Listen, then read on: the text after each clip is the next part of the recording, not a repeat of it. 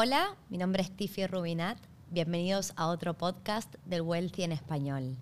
Hoy voy a estar compartiendo con la audiencia cuál va a ser mi siguiente inversión. Básicamente me voy a concentrar en dónde estoy comprando y qué tipo de producto estoy comprando. El contexto es que llegó la hora de ir por mi siguiente propiedad y hace mucho tiempo que yo vengo diciendo que Melbourne es una ciudad que me gusta muchísimo para invertir. No quiero ser repetitiva porque he dado explicaciones en varios detalles acerca de los beneficios de Melbourne. El top 3 sería que la población de Melbourne es la población que más crece en toda Australia y debería superar a la población de Sydney en los siguientes 10 años. Sé que estamos viviendo COVID y es una situación muy única donde Australia no está recibiendo inmigración este, durante el 2020 y el 2021, pero sí creo que COVID en algún momento se va a terminar, vamos a abrir las fronteras, va a empezar a entrar gente a Australia. Y por gráficos que he visto del pasado, después de cada recesión, Australia suele tener de inmigración, es ese país distante, seguro, que a la economía le va muy bien. Y con respecto a otros países en el mundo navegó COVID muy bien también.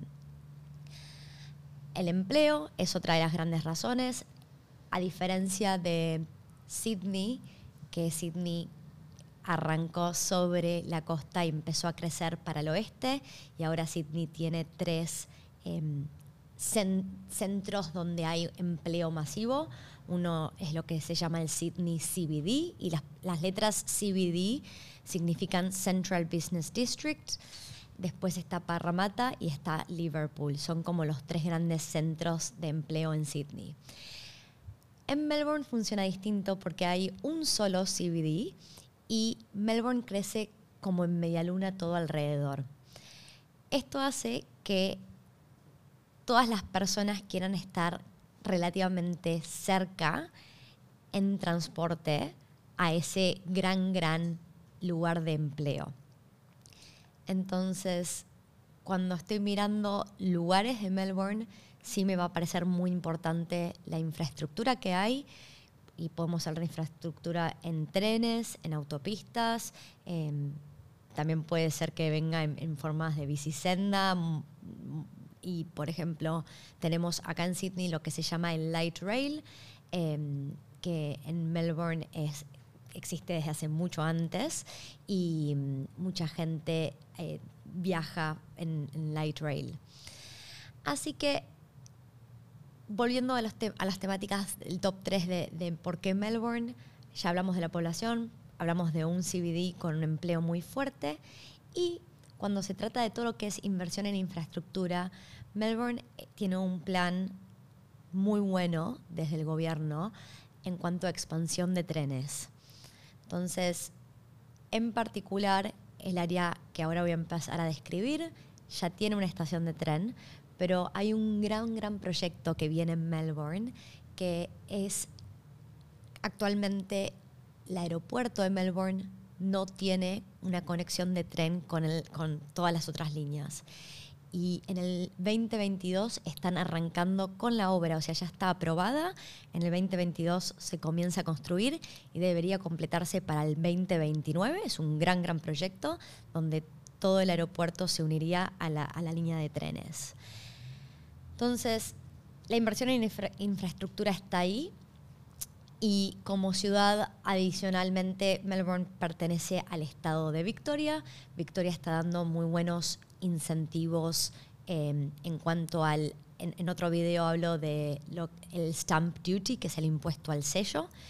Y en este momento, porque Melbourne sufrió bastante por COVID, estuvo varios meses encerrado en cuarentena, desde fines de noviembre del 2020 hasta mediados del 2021, el gobierno del estado de Victoria está dando un descuento del 50% en el impuesto al sello. Para todas las compras hay, hay ciertos criterios que uno va a clasificar o no clasificar, pero incluye compras para inversión, incluso si yo no pienso vivir en esa propiedad, que hay otros incentivos del gobierno que solo uno puede acceder si uno piensa vivir en esa propiedad. ¿ok? ¿ok? Entonces, ese es el motivo por el cual estoy yendo a comprar a Melbourne. Ahora, el lugar que me gusta mucho se llama Wyndham Vale. Wyndham Vale tiene una estación de tren que abrió ya hace unos, quiero decir, 4 o 5 años y uno está en 34 minutos desde esa estación a la estación de Southern Cross, que es en el CBD de Melbourne.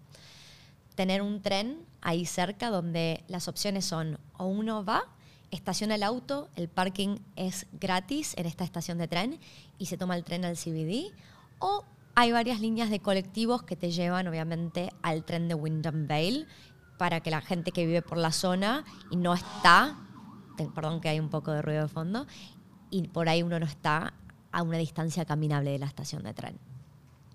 Entonces Wyndham Vale es un lugar que por el momento tiene bastante tierra disponible, luce bastante verde, como campos abiertos, y lo que está sucediendo es que varios desarrolladores han comprado lotes súper grandes de tierra y están haciendo barrios planificados.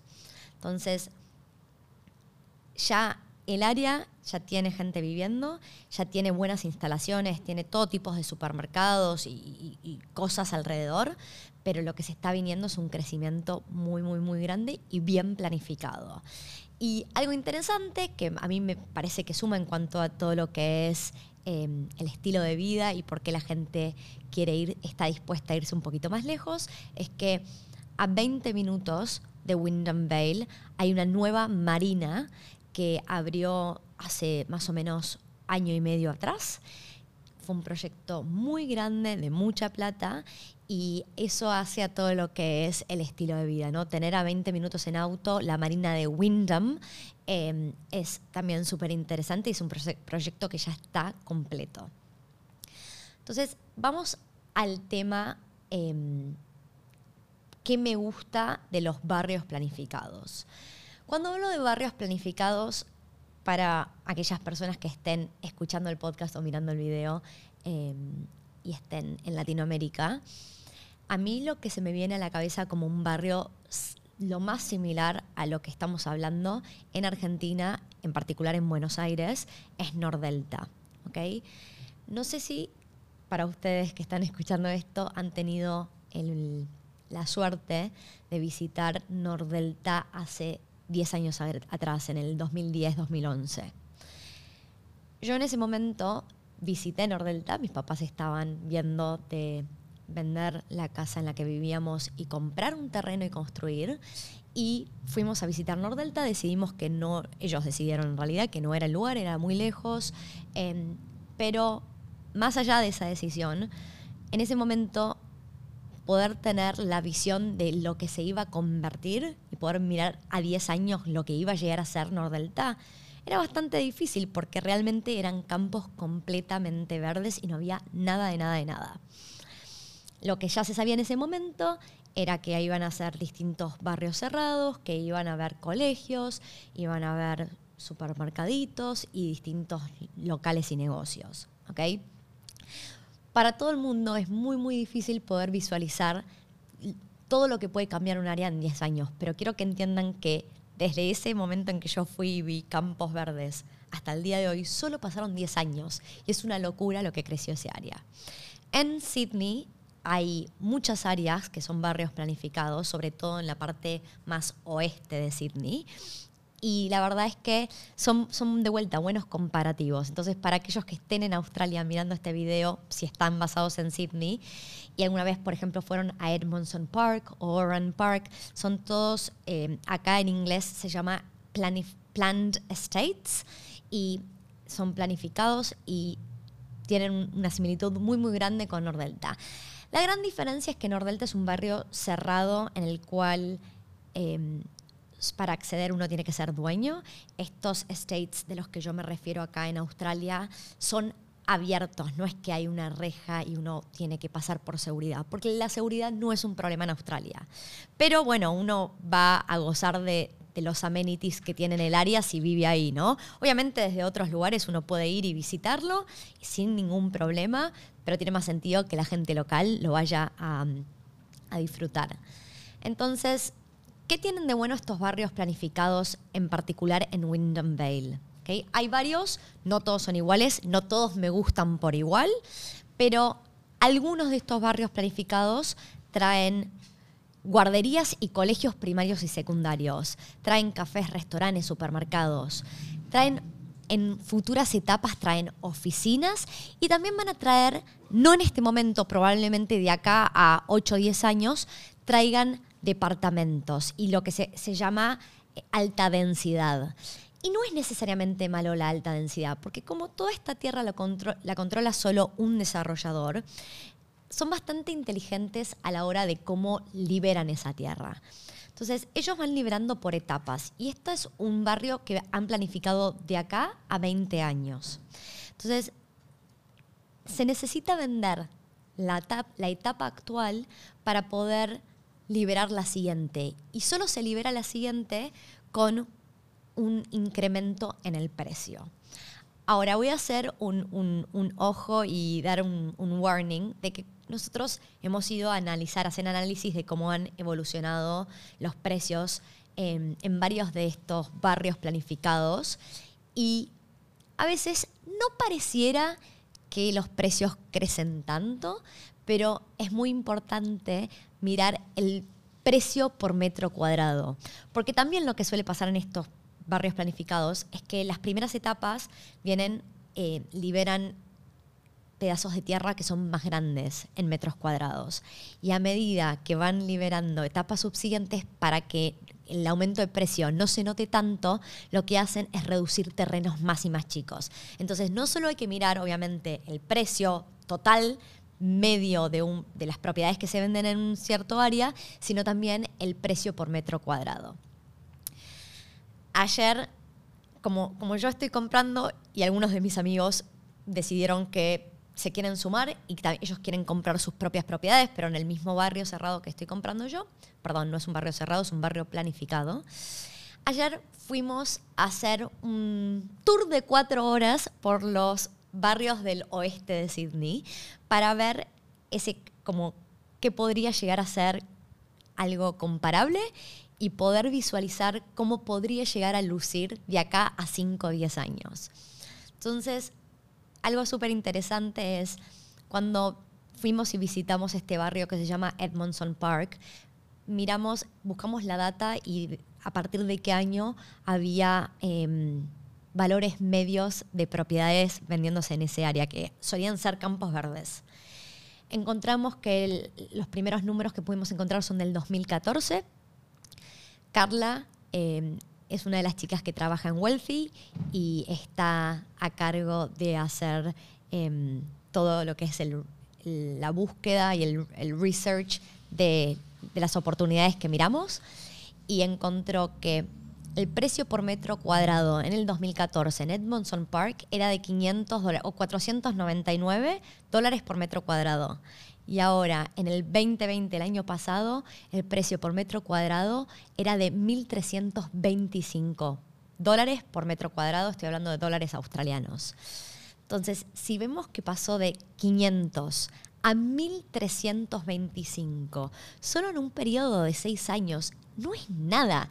Es poder tener esa visión de decir, ok, vamos a ir a comprar algo que está en un lugar que tiene muchísimo potencial y estoy dispuesto a esperar, porque no va a ser que yo voy a hacer plata de un día para otro, pero estoy dispuesto a ver ese crecimiento con el tiempo y ver cómo este barrio que al principio tiene mucho terreno vacío, de a poquito es una casa, dos casas y de repente en 5 o 10 años ya no hay casi terrenos libres para construir.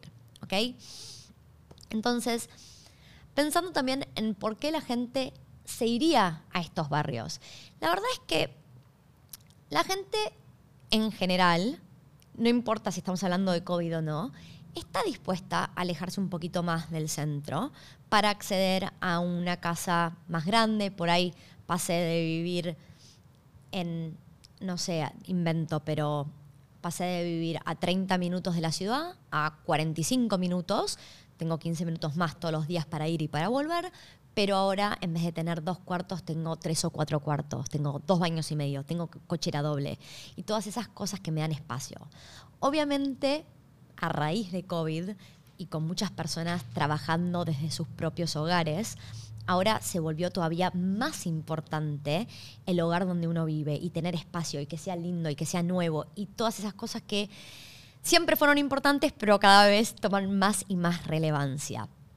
Entonces, este Windham Vale, la estación de tren, está a 34 minutos, ya lo dijimos antes, de, Southern Cross. Y la verdad es que las rentas en este área, en este momento, obviamente, son un poco más bajas que si estuviera a, no, sé, 10 kilómetros más cerca de la ciudad. Pero justamente por eso la gente está dispuesta a irse. Si yo tengo una propiedad, la mayoría de las propiedades en estos barrios en mi parecer y por todo el research que tenemos, suelen ser bastante más de gente que está viviendo en su propia casa y hogar que gente que alquila. Y eso es algo bueno, porque básicamente yo no quiero que haya mucha oferta de casas en alquiler, ¿no? Eh, quiero que haya una oferta limitada, que la gente que esté alrededor esté viviendo en sus propios hogares, de los cuales cuidan, le cortan el pasto, mantienen la casa linda, pintada, eh, tienen a sus hijos jugando afuera y todo el mundo quiere vivir en un lugar lindo, honestamente, ¿no? En una linda comunidad. Entonces, para mí esto también es algo muy bueno, el que yo esté rodeada de, casas donde las personas que vivan sean em, dueños y que no haya tanto en alquilar. eso le da mucho potencial a mi inversión.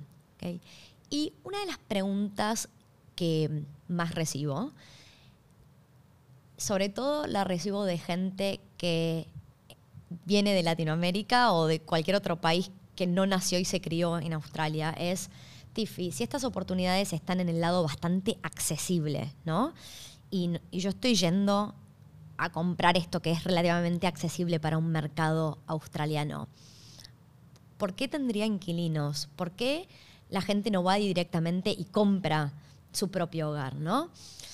La respuesta es que el latinoamericano en general, y voy a, voy a generalizar y sé que no es lo correcto, pero estamos muy acostumbrados al sacrificio. Estamos acostumbrados a que no siempre nos vaya bien, a tener que ahorrar para tener em, un, poco de ahorros para cuando vengan días no tan buenos. De hecho, ahora estamos transicionando COVID y a muchas personas em, su, trabajo se vio afectado y sus ingresos ya no son tan estables como eran antes. Entonces, el haber tenido esa filosofía y, y, cultura del ahorro nos prepara porque cada 10, 15 años suele haber una crisis en Latinoamérica. Entonces, eso hace que los latinos seamos mejores ahorrando.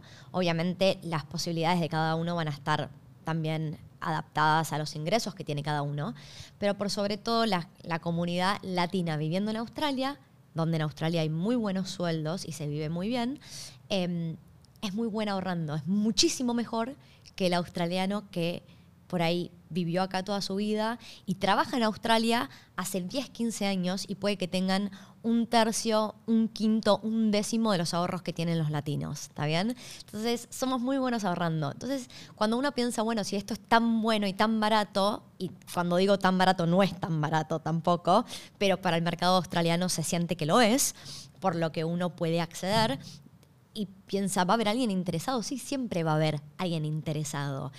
Y lo que tienen estos barrios en común es que tienen por lo general mucha gente inmigrante que llega a Australia y se primero se quiere juntar con gente de su propia cultura y segundo, que está buscando esos precios más accesibles y está dispuesto a vivir un poquito más alejado de la ciudad para poder vivir bien y cómodo y en un lugar lindo y nuevo. Em, y hace ese sacrificio, el me voy un poquito más lejos para acceder a algo un poco más barato. Así que este es el episodio de hoy. Quería compartir eh, qué estoy comprando. La verdad es que hay varias cosas que me gustan en este área. Yo siempre digo que yo elegí lo que me gusta a mí, lo que me sienta bien a mí. No porque yo lo hago lo tiene que seguir el resto. De hecho, todos tenemos personalidades distintas, tenemos eh, objetivos distintos y lo que funciona para mí con mi estrategia de inversión no necesariamente tiene que funcionar para cualquier otra persona. Así que simplemente quería compartir en el episodio de hoy esto que estamos mirando. Si escucharon o vieron algo de valor, no duden en compartirlo con sus amigos y si están mirando esto en Facebook o en YouTube, sigan el canal. Si están escuchándolo por Spotify o Apple Podcast, de vuelta pueden ponerle un corazoncito y seguir el canal de Wealthy en español. Hasta la próxima.